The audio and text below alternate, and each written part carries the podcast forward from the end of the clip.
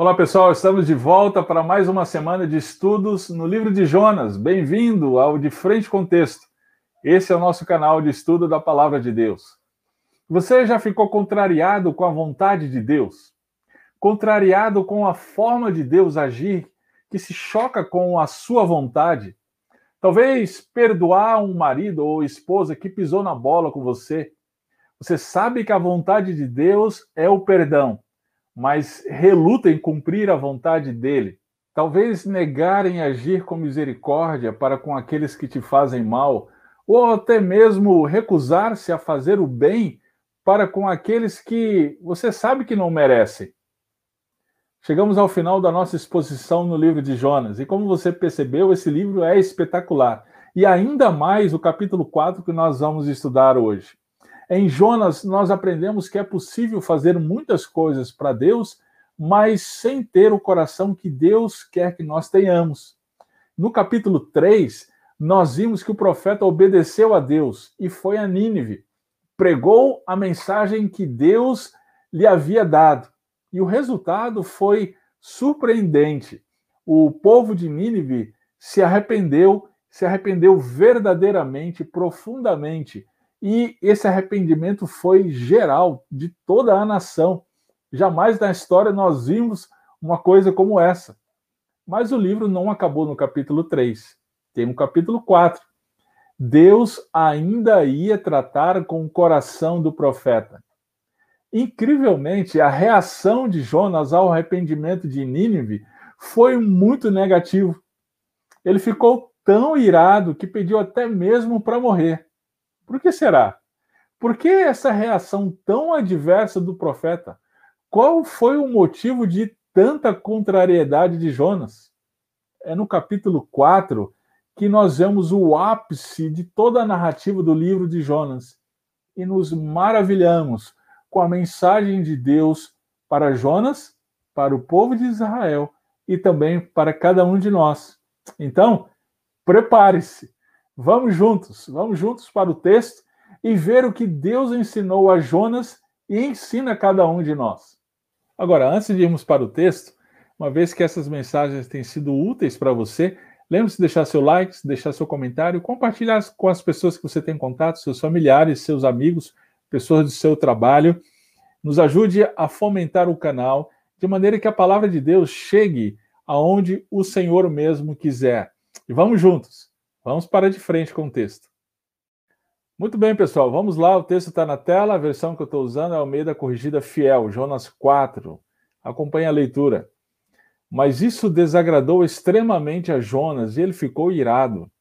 E orou ao Senhor e disse: Ah, Senhor, não foi esta minha palavra estando ainda na minha terra?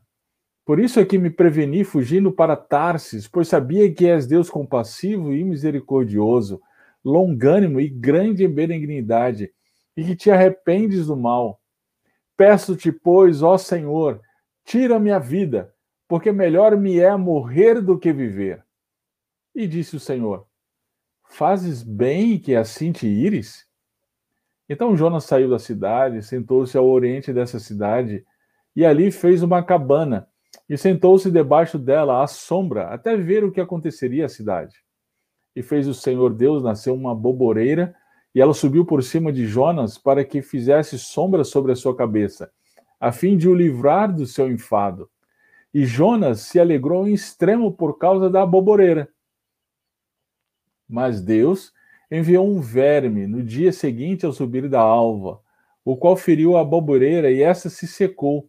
E aconteceu que, aparecendo o sol, Deus mandou um vento calmoso oriental e o sol feriu a cabeça de Jonas, e ele desmaiou, e desejou com toda a sua alma morrer, dizendo: Melhor me é morrer do que viver.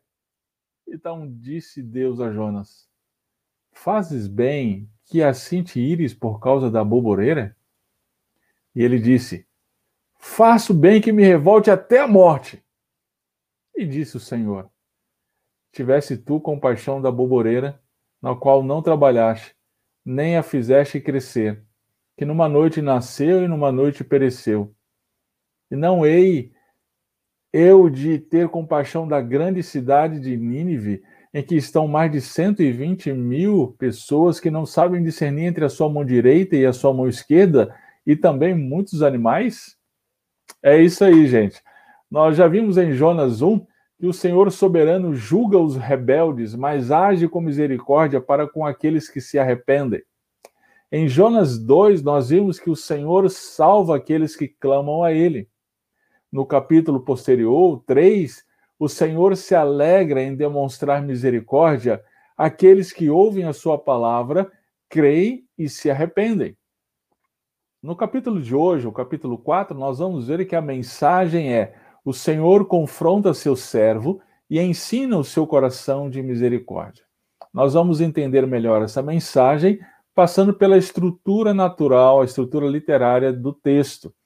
A primeira parte é o verso 1 até o verso 4, onde nós veremos que Jonas se ira contra Deus por este ter exercido de misericórdia para com os ninivitas. E a segunda parte é o verso 5 até o verso 11. Lá nós vamos ver então o ensino de Deus a Jonas, ok? Essa estrutura ela segue as duas vezes em que o texto nos informa que Jonas preferiu a morte, olha aqui no verso 3 e no verso 8.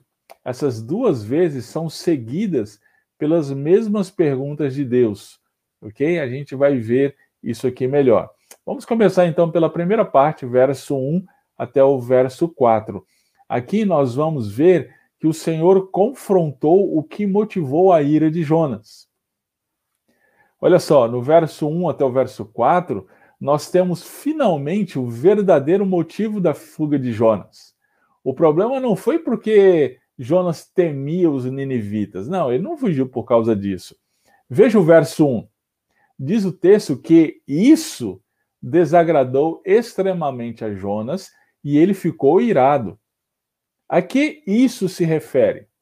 Bem, o capítulo 3, o capítulo anterior, ele termina dizendo que Deus viu as obras deles, dos ninivitas, como se converteram do seu mau caminho. E Deus se arrependeu do mal que tinha anunciado lhes faria e não o fez. Nós estudamos isso no texto da semana passada. Então, o isso, a qual o texto se refere, do verso 1 do capítulo 4, é o fato de que Deus não destruiu Nínive, como tinha dito que faria. Por isso decidiu agir com misericórdia. É exatamente isso que Jonas responde mais adiante. Vamos ver. Dá uma olhada aqui, olha só, no verso 2. Jonas se dirige a Deus em oração. E qual foi o conteúdo dessa oração? Vamos dar uma olhada aqui, ó, verso 2. Ah, Senhor, não foi esta minha palavra estando ainda na minha terra? Por isso é que me preveni fugindo para Tarsis Pois sabia que és Deus compassivo e misericordioso, longânimo e grande em benignidade, que te arrependes do mal. Peço-te, pois, ao Senhor, tira minha vida, porque melhor me é morrer do que viver. Perceba que Jonas ficou irado porque Deus decidiu agir com misericórdia para com os ninivitas. E a sua ira foi tão grande que ele desejou morrer a ver a sobrevivência de Nínive. Mas por que, que isso causaria tanta indignação a Jonas? Isso não seria motivo de alegria, celebração pelo arrependimento do pecador, celebração pelo perdão concedido, celebração pela conservação da vida? Bem, existe algo muito sutil aqui na oração de Jonas. Vamos perceber isso aqui. Ele não revela a Deus o motivo da sua ira. Você já pensou sobre isso? Ele diz que fugiu para Tarsis porque sabia que o Senhor é misericordioso e se compadeceria dos ninivitas. Entretanto, ele não diz o porquê de se irá se irá tanto com a decisão de Deus em se compadecer daquele povo. Foi exatamente por conta disso que Deus começou a tratar com Jonas. Veja o verso 4. Olha a pergunta que Deus faz aqui, olha só. Fazes bem que assim te ires? Essa é uma pergunta que começa a encorajar Jonas a refletir sobre os verdadeiros motivos, as raízes da sua ira. Gente, eu acredito que esse seja um bom exercício para a gente também. Pensemos sobre as nossas tristezas, angústias, iras, indignações. Normalmente nós lutamos com esses sentimentos, não é? Nós queremos minimizar o desconforto que eles nos trazem e fazemos isso de diversas maneiras. É, tem hora que a gente nega a existência deles, tem hora que recorremos a terapias, a medicamentos. Entretanto, dificilmente a gente vai à raiz do problema. Dificilmente nós vamos aquilo que nós escondemos nos porões do nosso próprio coração. E aí então seria muito bom que fizéssemos essa mesma pergunta para o nosso coração.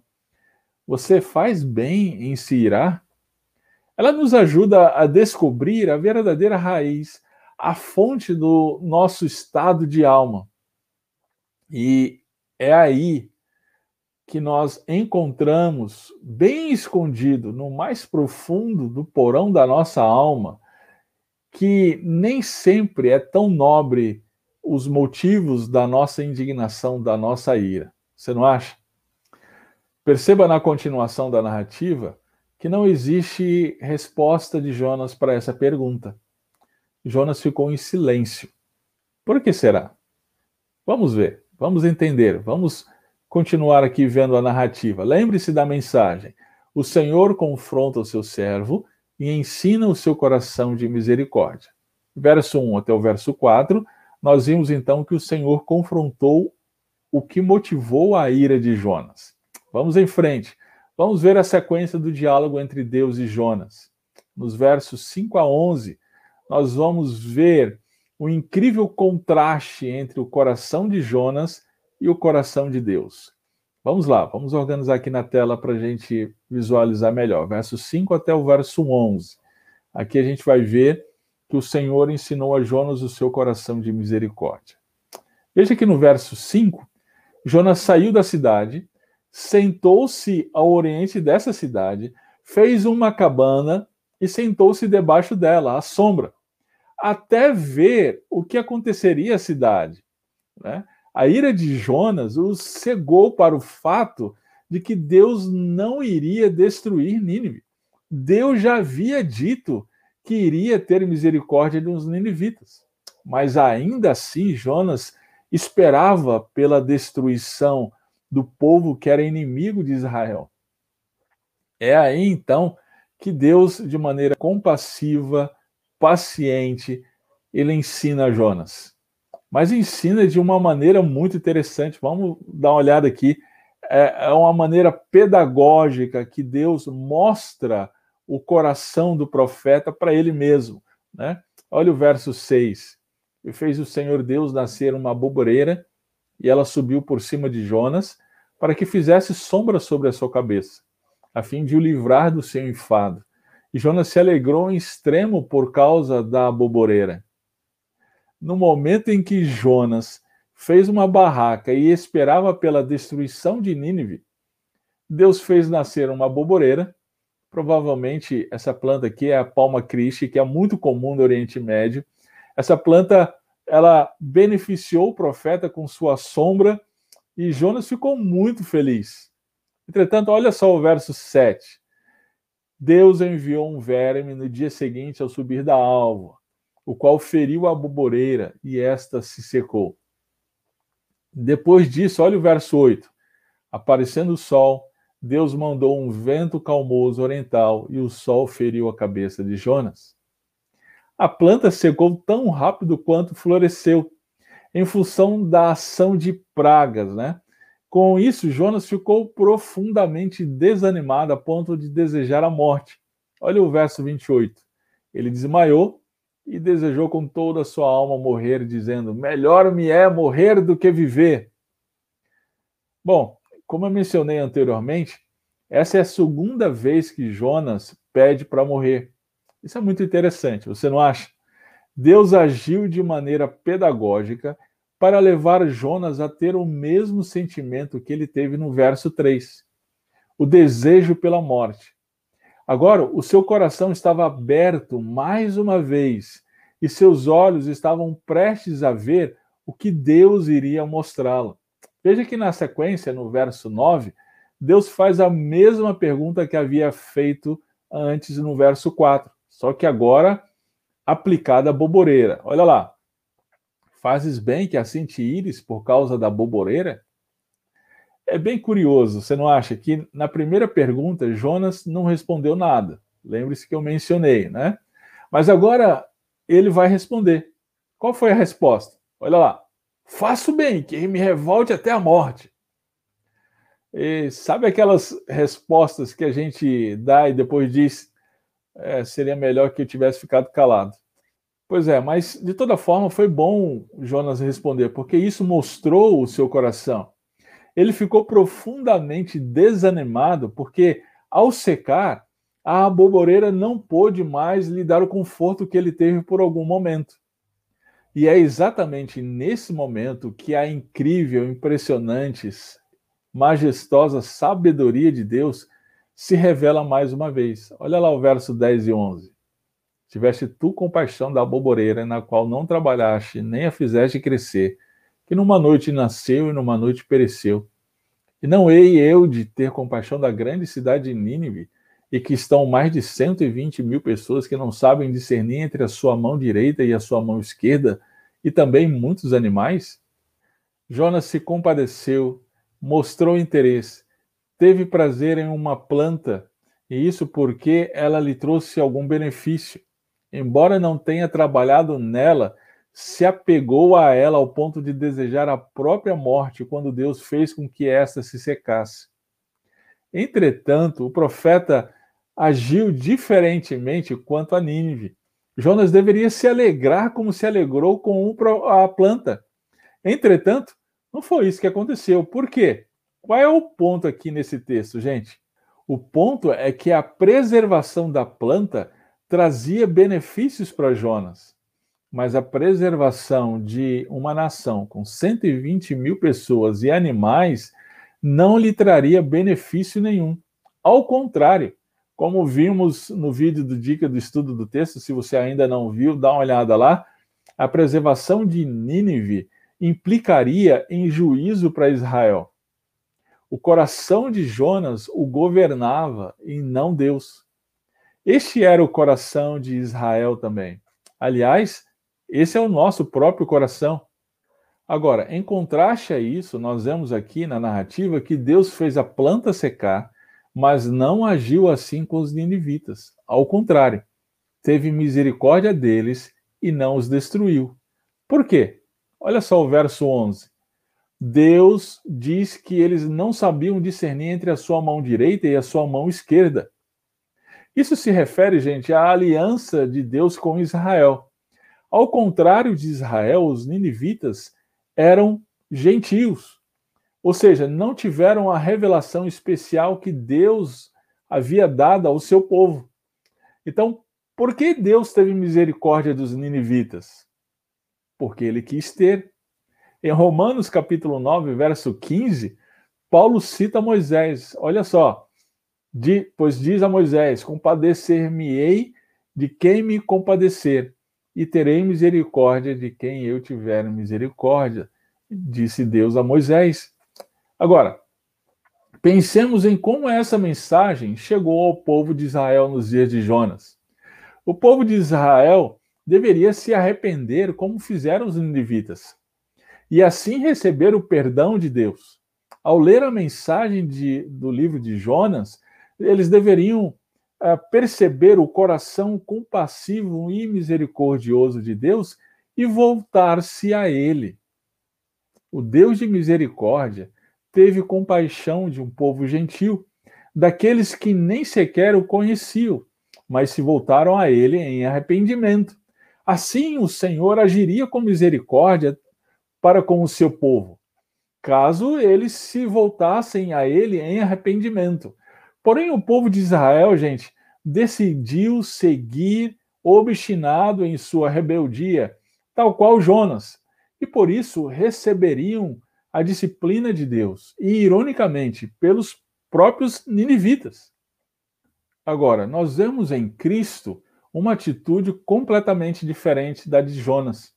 O coração de Jesus é o coração do Pai revelado no livro de Jonas, cheio de misericórdia. O seu sacrifício de tornar-se homem e morrer na cruz não lhe traria benefício nenhum. Ao contrário, de acordo com Paulo escrevendo lá na, no segundo capítulo de Filipenses, Jesus deixou a sua glória e tornou-se servo. Além disso, o seu sacrifício não foi direcionado a pessoas boas. Tal qual os ninivitas, nós somos rebeldes contra o próprio Deus. Mas foi exatamente por isso que o Senhor Jesus morreu por nós. Ele o fez porque obedeceu ao Pai com o coração do Pai, completamente misericordioso. O Senhor confronta o seu servo e ensina o seu coração de misericórdia. O coração de misericórdia de Deus, ele é plenamente manifesto por meio de Jesus Cristo, o nosso Senhor. Vamos pensar em algumas coisas muito específicas para nós mediante essa mensagem. Muito bem, gente. No estudo de hoje, eu iniciei perguntando se você já ficou irado, contrariado com a vontade de Deus. Talvez o perdão de um cônjuge, agir com misericórdia com aquelas pessoas que te fazem mal, ou até mesmo fazer o bem para aquele que você sabe que não merece. Sim, todos nós temos o coração de Jonas. Perdão, misericórdia, graça, compreensão, serviço, tudo isso é dirigido exclusivamente para nós mesmos, para o nosso próprio bem-estar. E aí algumas perguntas nos ajudam a perceber disso. Olha só, primeira pergunta: por que estamos dispostos a investir na igreja, na iluminação, no som, nas cadeiras, no prédio, na EBD de ponta, em determinados projetos, ideias e programas enquanto que não investimos em pessoas e projetos que sabemos que são corretos e justos. O que que nos faz selecionar um e não o outro? Pensa aí comigo. Uma outra pergunta: por que a obra missionária recebe tão pouco investimento da nossa parte, enquanto investimos milhões no espaço dos nossos cultos?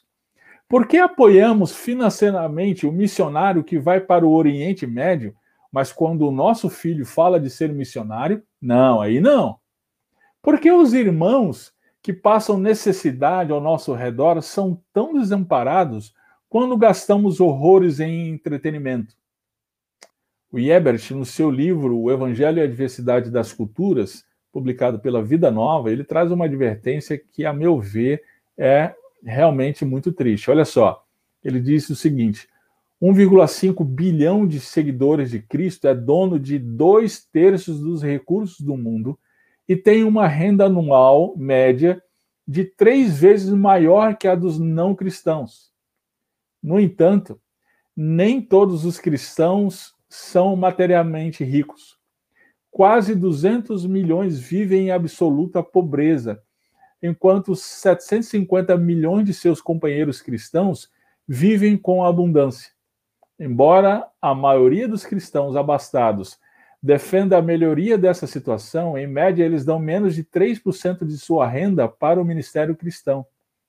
Se desse só o dízimo, Barrett conclui que grande parte dos problemas mundiais de fome, pobreza, doença, desemprego, falta de água e assim por diante poderiam ser resolvidos se os cristãos compartilhassem seu dinheiro, suas riquezas, propriedades e seus bens. Realmente é muito triste.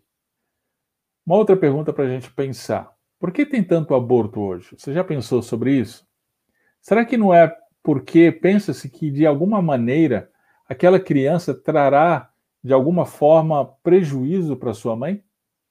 E pensando de uma outra maneira, existem aquelas mulheres que não fazem aborto, mas ainda assim abandonam suas crianças, abandonam suas crianças a terceiros, colocando-as em creches, colocando-as em escolas uh, em tempo integral, porque não tem tempo, não teriam tempo para então dar atenção para suas crianças. Perceba que a, a grande questão é o coração de Jonas, o coração ávido por perseguir o seu próprio sonho, seu próprio projeto, o seu próprio conforto, né? Seus próprios planos. E as crianças, então, a princípio, atrapalhariam isso. Ainda outra pergunta, agora direcionada a nós pastores. Por que nós pastores estamos tão dispostos a pregar domingo após domingo, mesmo diante de um público que parece indiferente, não reage positivamente à mensagem do evangelho? Ao contrário, alguns até se rebelam, falam mal, são ingratos. Bem, a gente precisa sondar o nosso próprio coração, colegas. Será que o motivo é espelhar o evangelho por meio do nosso ministério? Ou será que é por conta do prestígio social que isso nos traz? Talvez por conta da segurança financeira? Ou porque o ministério é a nossa identidade e não conseguiríamos viver sem? Então, logo esses benefícios então nos são tirados, nós mudamos de igreja. Será que é isso? Perceba em todas essas perguntas, em todos esses casos que eu ilustrei aqui para vocês, o nosso coração é o nosso governante e se agarra com todas as forças naquilo que lhe traga algum benefício. E é aí que, em desespero com o vislumbre do nosso próprio coração, que nós precisamos nos voltar para Cristo.